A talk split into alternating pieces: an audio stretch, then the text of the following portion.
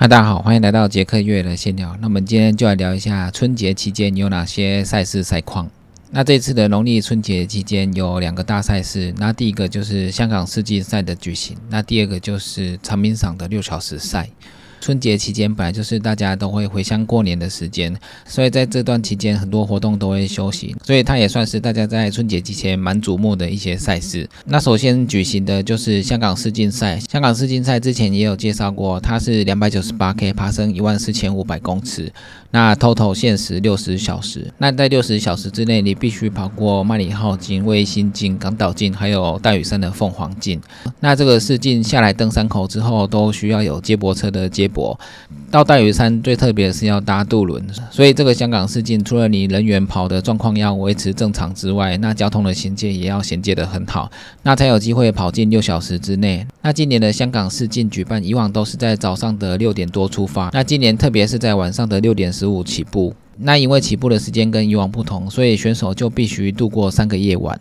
那从春节期间，我就一直在线上追踪选手们的状态。从麦里浩径、卫信进到港岛进，那时候我看的第一名都是尼泊尔的 Nugo 选手。那到凤凰镜的时候，他也是第一名。那第二名就是日本的选手井原之一，一直跟在后面。那尼泊尔的路国选手在麦里浩径一百 K 花了十三小时十分，这也算是蛮快的速度。那第二名的日本选手井原之一在麦里浩径花了十四小时十四分，所以这两位选手在第一段麦里浩径就差了快一小时。所以刚开始起跑的时候，尼泊尔的路国选手跑得非常的不错。那中间的休息还有交通到卫星镜的期间。如果选手和警员之一都花了大概四十一分，那后来如果选手在卫星镜的七十八 K 花了十四小时十九分，警员之一在卫星镜的七十八 K 花了十六小时零九分，那这两位选手在卫星镜花的时间差距就更大了。但是在卫星镜这两个选手的差距越来越大，所以你想说最后的结果应该是如果会拿下冠军，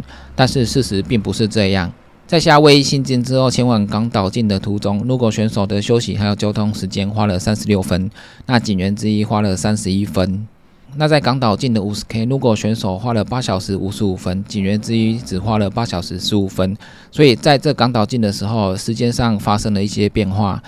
警员之一在时间上有稍微追上了如果选手。那下了港岛进之后，到大屿山的凤凰进，如果选手交通还有休息的时间花了一小时五十九分。警员之一花了四十九分，那这个时间上，警员之一又把时间的差距又拉近了。不过我在看线上追踪的时候，如果选手还是第一个先抵达梅窝，然后上凤凰镜，但是在后面剩下十 K、二十 K 左右，突然警员之一就赶过了如果选手。那时候我想的结果是，如果选手可能前面跑太快，所以他后面速度掉的比较多。那警员之一因为前面跑得还刚刚好，所以后面速度他还是有撑住，所以后来超越了如果选手。后来最后的结果就是警员之一在凤凰镜七十 K 只花了十三小时二十分。那如果选手在凤凰镜花了十六小时四十七分，所以如果选手在后面的港岛镜还有凤凰镜速度几乎都是掉了很多。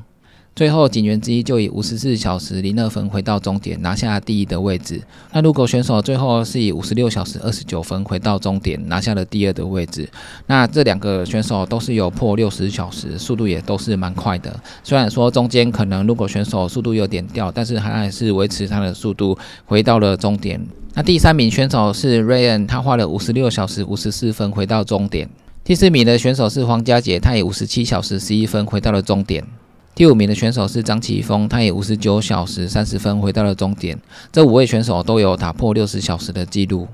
那今年香港世锦女子总一选手就是梁康俏，她以六十八小时十八分完成了赛事，所以也是非常不容易。那还有一位六十二岁的陈国强选手，他以六十九小时四十三分回到了终点，这是非常不容易的，因为他的年纪算是蛮大的，他还是可以在七十小时之内完成香港世锦，这个真的非常不容易。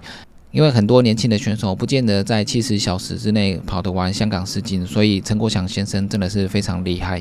那像香港世锦这种超级越野赛，它本身的距离就很长了，所以要完成这场比赛，本身选手的练习要够之外，还有你的接驳搭配的伙伴也要配合的刚刚好。那之前的台湾选手邱文孝，他有完成香港的事情，在第二次去参加的时候，本来以为他应该可以比之前的速度还要快一点。但是在跑完第一个麦里耗尽的时候，邱文孝就说，因为天气太热，所以他可能有点中暑，所以没办法再继续跑下去。所以这种长距离的赛事，它的变数真的很大，本身一定要先准备的够充足，然后练习的够充足。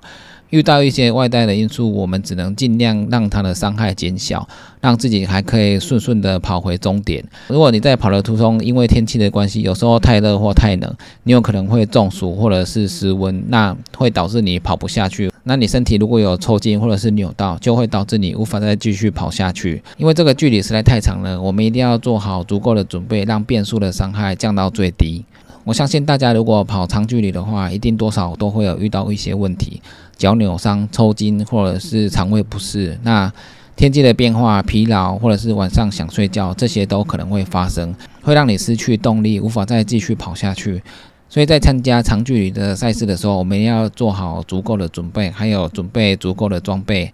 来应变这些外在可能发生的变数。所以能够在时间内安全的回到终点，就等于是我们参加这个赛事最好的成绩。那之后再参加的话，我们一定会调整更多的地方，让自己的成绩更加的进步。那能够完成香港试镜的选手都是非常不容易的。恭喜今年所有的完赛选手，那也感谢主办举办的这个活动，让大家在春节期间能在线上追踪选手们的精彩的表现。那在春节期间还有另外一场比较大的比赛，就是长明场的六小时赛。长明场的六小时赛这一次在台北天气场举行，那他邀请很多国内很厉害的超马选手前来参参加。在六小时的比赛也有很多全马百捷的选手参加。那最后的总一就是李志群教练，他跑了八十三点六 K，也是打破之前的六小时八十一 K 的记录。那第二名的选手就是 N 大周宏杰，在大会的记录上面他是写八十点二 K。这两位选手大部分。都是跑马拉松为主，那这个六小时赛可能是比马拉松多一点点而已，所以。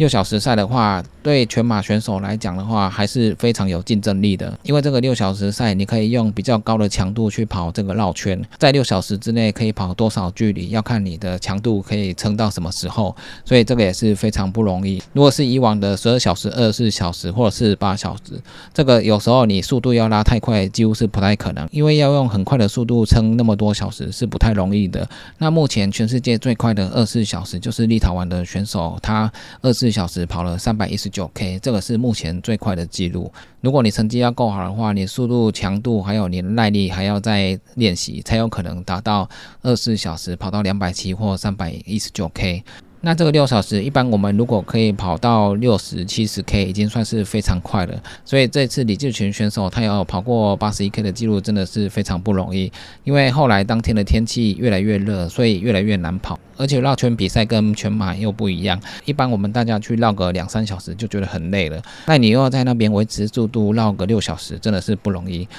而且绕圈比赛真的是蛮无聊的，你看的风景都差不多。跑全马的话，风景还会有些变化。那绕圈比赛，如果你没有特别练习耐力的话，那你要跑完六小时真的是不太容易。所以全马赛事跟超马本来距离就有点不同了，那这个超马又多了一个时间上的不同，你要维持一定的速度在操场一直绕，这样真的是蛮累的。当天我在操场拍摄的时候，绕个几圈我就已经觉得蛮累了，何况是你要在上面一直跑到六小时，而且你要跑超过八十 K 的话，你几乎操场要绕两百圈。那你休息的时间可能不能太多，而且你速度肯定要拉快一点。如果你的速度太慢，然后你又在休息的话，那很容易就会来不及八十 K。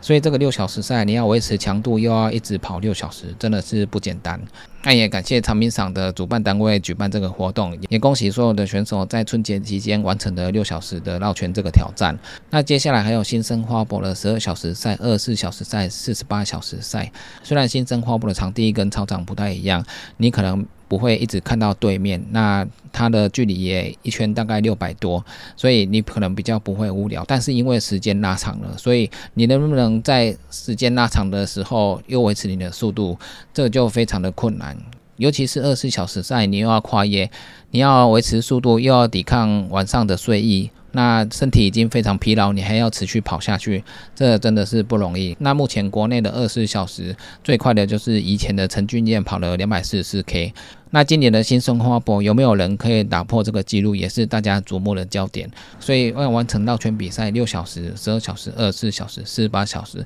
都是非常不容易的，你要特别去训练这个绕圈。那以上就是在春节期间的大赛事的赛况。那也祝大家在新的一年，在每个参加的活动赛事都可以达成自己的目标。那以上就是今天的杰克月来新聊，记得订阅 YouTube、按赞 FV 粉丝页，还有追踪 IG，就这样喽，拜拜。